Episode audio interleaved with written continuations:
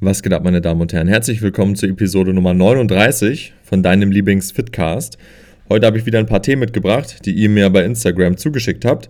Sehr, sehr cool. Danke erstmal dafür. Und vergesst auf jeden Fall nicht, den Podcast zu liken, den zu supporten. Wenn euch das gefällt, lasst gerne eine 5-Sterne-Bewertung da. Shared den in eurer Instagram-Story. Das hilft dem Podcast enorm und sorgt auch dafür, dass wir hier langfristig am Ball bleiben können und dass eure Fragen und Themen, Wünsche abgearbeitet werden können.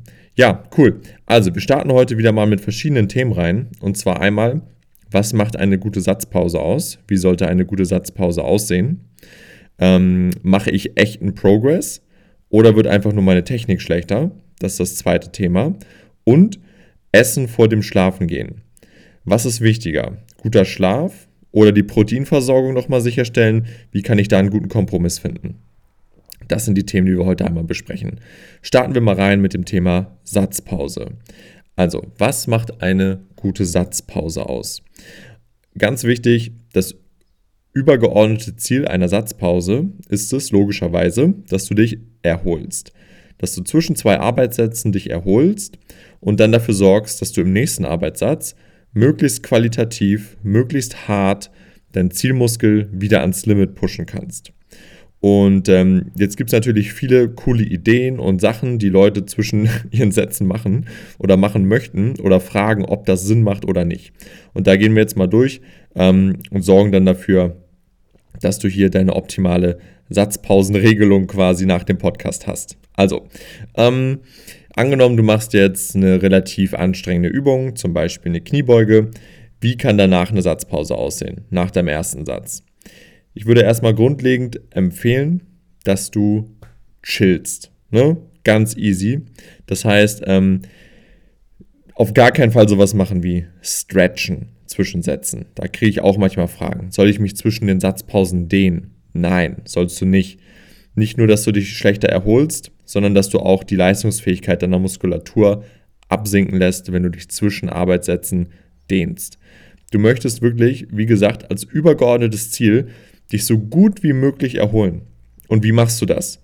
Du machst das nicht, indem du zwischen den Satzpausen Bahnen an Schritten läufst, indem du dich stretchst, indem du, keine Ahnung, noch eine andere Übung irgendwie zwischendurch einbaust. Du möchtest einfach nur dich entspannen, du möchtest dich möglichst effizient erholen. Und klingt banal, aber einfach sich hinsetzen, chillen, am Handy vielleicht ein bisschen rumdaddeln, ein bisschen Musik hören und so lange das machen, bis man wieder einsatzbereit ist.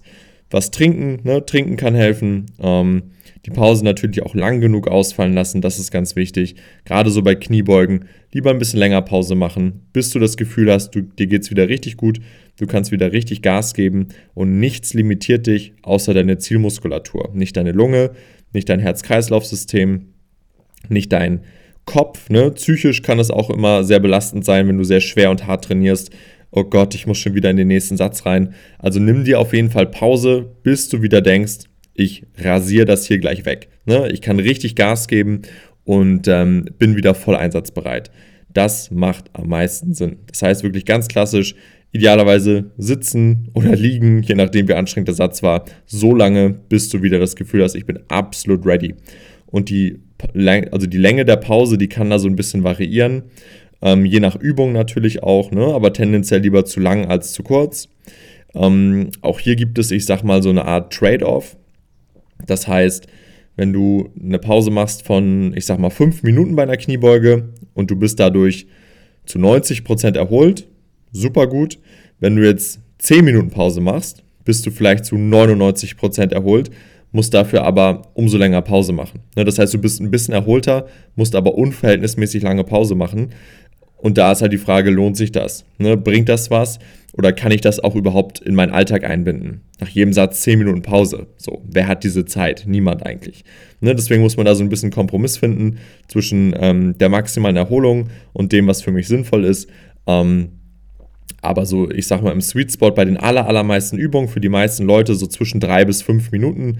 Wenn du sehr, sehr stark bist, dann auch gerne mal sechs, sieben, acht Minuten Pause bei brutalen Übungen dazwischen. Das ist kein Problem. Ähm, aber hier musst du halt gucken, ob dieses Kosten-Nutzen-Verhältnis für dich kippt irgendwann oder halt nicht. Genau, das einmal dazu. Dann nächste Frage. Mache ich echten Progress oder wird die Technik schlechter? Ähm, da ist es natürlich wichtig, um das sicherzustellen, dass man irgendwie gewährleisten kann, dass die Technik standardisiert ist. So kannst du halt sicherstellen, dass du sofort merkst, wenn die Technik darunter leidet, unter dem Progress. Oder beziehungsweise darunter, dass du das Gewicht gesteigert hast.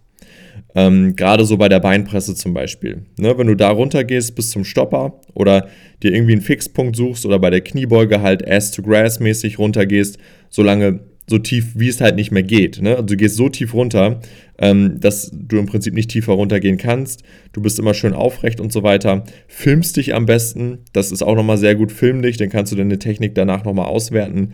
Ähm, also versuch irgendwie eine Standardisierung deiner Technik zu erreichen, sei es über Film, sei es über irgendwelche Cues, zum Beispiel, dass du komplett bis nach unten gehst, den Stopper einmal berührst, dann wieder hochgehst, immer schön langsam auch runtergehst und dann kannst du dir eigentlich sicher sein, dass deine Technik zu 99% gleich bleibt. Bei anderen Übungen, wo es vielleicht nicht so, so leicht ist, ähm, zum Beispiel beim Seitheben, ne, da kannst du am Ende der Wiederholung wahrscheinlich schwer beurteilen, ob die letzten fünf Partials jetzt genauso waren wie letzte Woche oder nicht. Das ist natürlich was anderes als beim Bankdrücken, wo du auch sehr standardisiert arbeiten kannst. Ne? Du hast den Lockout, du berührst unten kurz die Brust, du hast eine Pause unten auf der Brust idealerweise, du gehst langsam runter. Da kannst du halt perfekt jede Wiederholung standardisieren. Bei anderen Übungen ist es nicht so leicht möglich. Ähm, es gibt aber auch hier einfach, ich sag mal, den gesunden Menschenverstand, der dir sagt, okay, war der Satz jetzt komplette Grütze im Verhältnis zur letzten Woche oder bin ich vielleicht besser geworden? Konnte ich irgendwas machen, gefühlt, was ich letzte Woche nicht machen konnte, ohne mich selbst zu verarschen, ohne dass die Technik jetzt super schlecht geworden ist, ja oder nein? Und das kann man meistens eigentlich auch ganz gut selber beurteilen, ohne dass man da ja zu unehrlich zu sich selber ist. Gerade wie gesagt mit dem Thema Video, mit dem Thema standardisierte Raps, also unten kurz Pause machen, oben den Lockout machen, dann sieht jede Wiederholung gleich aus und dann sollte das Ganze eigentlich gut funktionieren. Und bei allen anderen Übungen einfach mit gesundem Menschenverstand rangehen und dann passt das. Ähm, ja, dann haben wir die dritte Frage. Essen vor dem Schlafengehen, ja oder nein? Proteinversorgung versus Schlaf. Also, ähm, du solltest idealerweise irgendwann vorm Schlafengehen nochmal was essen. Ganz klar, weil der Schlaf oder die Nacht ist ja im Prinzip die längste Zeit am Tag, wo du keine Nahrung zuführst. Das heißt, da möchtest du schon in gewisser Weise abgesichert sein.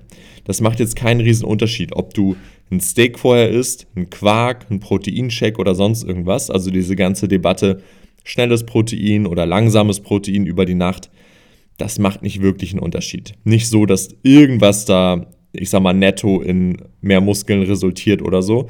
Ähm, da machst du einfach das, was für dich am besten passt. Wenn Quark abends auf der Couch super in deine Routine passt, dann mach das. Wenn du abends nochmal irgendwie was Warmes isst mit einem Stück Fleisch, dann mach das ebenso. Ne? Das passt beides wunderbar. Und ähm, da geht es einfach darum, dann zu, scha zu schauen, dass du dir halt irgendeine Mahlzeit suchst, die dir halt, sobald du schlafen gehen möchtest, nicht mehr schwer im Magen liegt. Und davon hängt auch so ein bisschen ab, wann du das essen solltest. Ne? Wenn du jetzt ich sag mal, noch eine Familienpizza isst, was ich jetzt nicht empfehlen würde, aber wenn, dann musst du das vielleicht gefühlt vier Stunden vorm Schlafen machen. Wenn du jetzt nur einen Whey-Shake trinkst oder ein Isoclear, dann kannst du das vielleicht zehn Minuten vorm Schlafen machen. Ne? Ähm, das kommt dann immer ganz drauf an, wie ist deine Verdauung aufgestellt und wie hat das Einfluss auf deinen Schlaf. Ein, Quark zum Beispiel, den würde ich vielleicht so zwei Stunden vorm Schlafen essen auf der Couch. Ähm, und ein Shake ist wahrscheinlich das, was du am kurzfristigsten vorm Schlafengehen zuführen kannst. Beispiel, du bist vielleicht irgendwie am Wochenende unterwegs mit Freunden, Kollegen, ihr wart irgendwie im Kino, dann kommst du nach Hause, knallst dir einen Shake rein und gehst direkt ins Bett. So, das geht zum Beispiel. Was dann nicht so optimal ist, du kommst nach Hause, machst dir ein Riesenmenü und gehst dann ins Bett. So, das möchtest du eher nicht haben. Du möchtest im Prinzip nur dafür sorgen, dass du irgendwie, ich sag mal, im Zeitraum von zwei bis drei Stunden vom Schlafen nochmal Proteine zuführst, ähm, in Abhängigkeit davon, wie es dein Schlaf beeinflusst. Das heißt, umso leichter die Mahlzeit, umso früher vorm Schlafen kannst du das noch nehmen und umso aufwendiger, größer, schwer verdaulicher die Mahlzeit, umso weiter nach hinten beziehungsweise umso weiter nach vorne ähm, möchtest du dann diese Mahlzeit auslagern. Und so kannst du dir dort im Prinzip ziemlich sicher sein, dass es auf den Schlaf keinen Einfluss hat. Du wirst es auch merken. Ne? Und wenn du es nicht merkst, wenn du es gar nicht einschätzen kannst, dann macht es vielleicht Sinn, seinen Schlaf irgendwie zu tracken. Und dann kann man das sehen. Dann kannst du mal so ein bisschen rumexperimentieren. Zum Beispiel, du nimmst einen Quark, den isst du jetzt jede Woche, jeden Tag. Und einmal esse ich den eine Stunde vorm Schlafen, einmal zwei Stunden, einmal drei Stunden vorm Schlafen. Und dann siehst du ja, was das für einen Einfluss auf, dein, auf deinen Schlaf hat, ob du da irgendwie ein Muster erkennen kannst oder so. Ne? Sowas könntest du machen.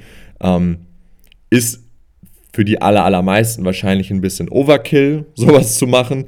Aber das kann man natürlich machen, ne? wenn man alles optimieren möchte. Hat das Einfluss auf meinen Schlaf, ja oder nein? Aber meistens merkst du ja, wie du schläfst und wie du morgens aufwachst. Aber wenn du da wirklich nochmal genaue äh, Daten zu haben möchtest, dann kann sowas Sinn machen mit einer App, mit so einem Ring oder was auch immer, dass du da sowas dann nochmal auswertest mit den möglichst gleichen Voraussetzungen. Und ja, das wäre es für heute. Kurze, knappe Episode. Ich bin gerade auch so ein bisschen auf dem Sprung. Deswegen ähm, verzeiht mir, was das angeht. Ähm, die nächsten ein, zwei Wochen wird nochmal eine Episode online kommen. Nicht auf diesem Podcast, aber auf einem Gastpodcast. Das werde ich dann bei Instagram auch nochmal verlinken. Ähm, da haben wir uns eine Stunde lang rein über Training unterhalten. Sehr, sehr spannend war das. Ähm, da wir, sind wir richtig ins Detail gegangen. Also es was für Fitness-Nerds auf jeden Fall. Ähm, sehr, sehr coole Episode gewesen. Sobald die online geht, ähm, werde ich die verlinken. Und ja, ansonsten, wenn ihr noch Fragen haben solltet, meldet euch gerne bei Insta, schreibt mir gerne. Wenn ihr Interesse an einem Coaching habt, ebenso. Ne? Wenn ihr da Bock habt, ähm, fitnessmäßig aufs nächste Level zu kommen, 10 Kilo Fett zu verlieren, Muskeln aufzubauen, was auch immer, sagt mir einfach Bescheid, kontaktiert mich bei Instagram und dann hören wir uns nächste Woche zur Episode Nummer 40.